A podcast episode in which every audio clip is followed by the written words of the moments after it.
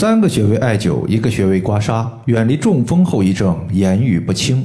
大家好，欢迎收听艾灸治病一百零八招，我是冯明宇。有一位患者呢，他和我留言，他说我们家族好像有中风遗传似的。去年我爷爷中风，今年我父亲也中风了，并且中风的后遗症完全一样，都是语言不清楚。想问一下这个情况该怎么解决？大部分人群他的中风后遗症呢都是不遗传的。这个朋友他的爷爷去年中风，主要表现就在于说话不清楚，只能一个字一个字往外崩。经过将近半年多的时间艾灸和恢复，现在呢他的说话已经和正常人一样了。这个朋友他是在去年加入我的微信群，四个月前呢他把他父亲的中风情况和我说了下。经过将近四个多月的艾灸，整体情况的话有。就是效果是有的，但是效果不是特别理想。他父亲的中风后遗症呢，虽然说也是不会说话，但他属于是完全不会说话。现在经过四个多月的调理，也仅仅是恢复到了能说单个字词的程度。我认为呢，距离恢复正常说话还是有一段比较长的距离的。实际上呀，这两个患者他的中风情况虽然类似，但实际上是有差异的。他的爷爷的中风算是脑溢血所导致的中风，而他父亲的中风呢，属于是脑梗死导致的中风。说白了，就是他爷爷的一个脑部出血，局部血液它慢慢的被吸收之后，他的中风失语情况就好了。他的父亲情况呢，属于是脑部缺血，缺血说明局部的一个经络血管淤堵比较严重，整体的话，相对于出血情况可能不是特别好调。这两个患者他用到的穴位大体上的话是一致的，主要穴位呢用到了四个，包括哑门穴、涌泉穴、连泉穴以及合谷穴。这四个穴位前三个穴位是需要重点艾灸的，最后一个穴位它是既需要艾灸也需要刮痧。这四个穴位作为主要穴位，艾灸过程中根据个体的差异也会搭配相应的辅助穴位进行搭配。今天呢，咱们就重点聊一下针对中风后遗症所导致的说话不利索这四个主治穴位，和大家简单的说一下。首先呢，咱们要第一个说的就是扶阳气，因为人活一口气，当人不呼吸了，气没有了，也就和世界说再见了。所以有没有气，它是判断一个人是否存活在世的证明。在大家遇到危重病症的时候，感觉这一口气快要保不住了，那么古人呢就发现。有九个穴位对于恢复阳气、把人从鬼门关中给拉回来有效果。这几个穴位呢，统称为回阳九穴。这九个穴位被编成了一首诗，叫做《哑门劳宫三阴交，涌泉太溪中脘接，环跳三里合谷病，此是回阳九真穴》，也就是包括哑门穴、劳宫穴、三阴交穴、涌泉穴。太溪穴、中脘穴、环跳穴、足三里穴以及合谷穴。我们需要重点艾灸的包括哑门穴、涌泉穴，以及需要刮痧后艾灸的合谷穴。它就是回阳九穴之中的其中三个。首先，我们先说哑门穴这个穴位。哑门穴它是治疗很多脑类疑难杂症的重要穴位，因为哑门它的深处是人体的眼髓。而盐水对于呼吸功能、消化功能等多项人体的重要功能，它有调节作用。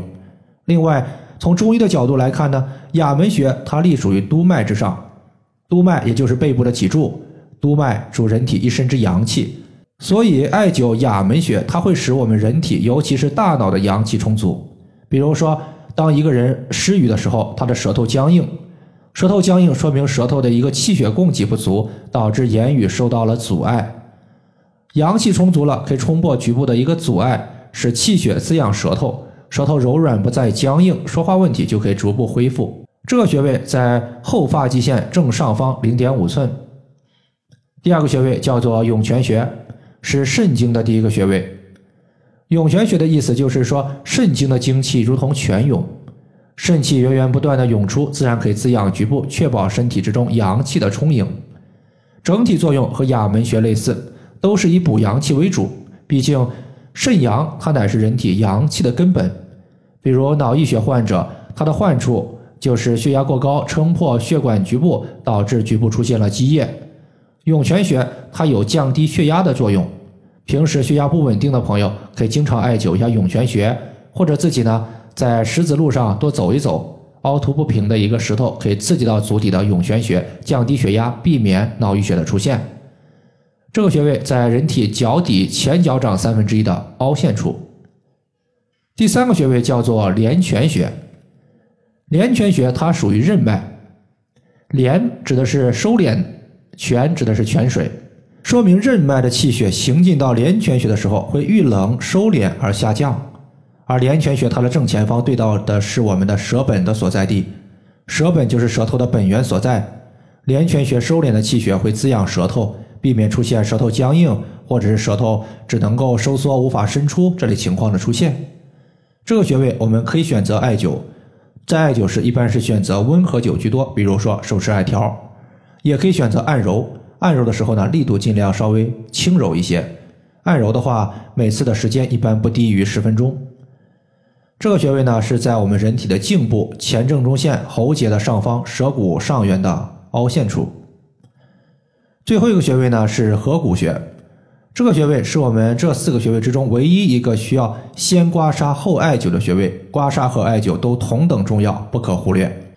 这个穴位呢在四种学科之上记载了面口合谷收，意思就是说面部和口腔的病症都可以艾灸合谷穴。而湿语和舌头僵硬或者说舌头有关系，所以呢可以取合谷穴来进行调治。同时呢，在刮痧的时候，我们重点刮的就是合谷穴所在的这一块骨头，也就是手的掌骨，在我们食指的下方。这个掌骨啊，它还是董氏气血之中大白穴以及灵骨穴的所在，有很强的补气、调气、温阳的作用。因为气它可以推动血液的运行。比如说脑出血所导致中风后遗症，脑部有积液，那么这个积液要通过运转吸收，然后离开这个地方，那么身体的气就要推动这些血液和淤血的运行，那么气足了，它的淤血吸收就会更快一些。这穴位呢，当我们五指并拢的时候，大拇指和食指的肌肉隆起的最高点就是我们的合谷穴。以上就是我们今天针对中风后遗症，尤其是言语说话不清楚，它的调节方法就和大家分享这么多。如果大家还有所不明白的，可以关注我的公众账号“冯明宇艾灸”，姓冯的冯，名字的名，下雨的雨。感谢大家的收听，我们下期节目再见。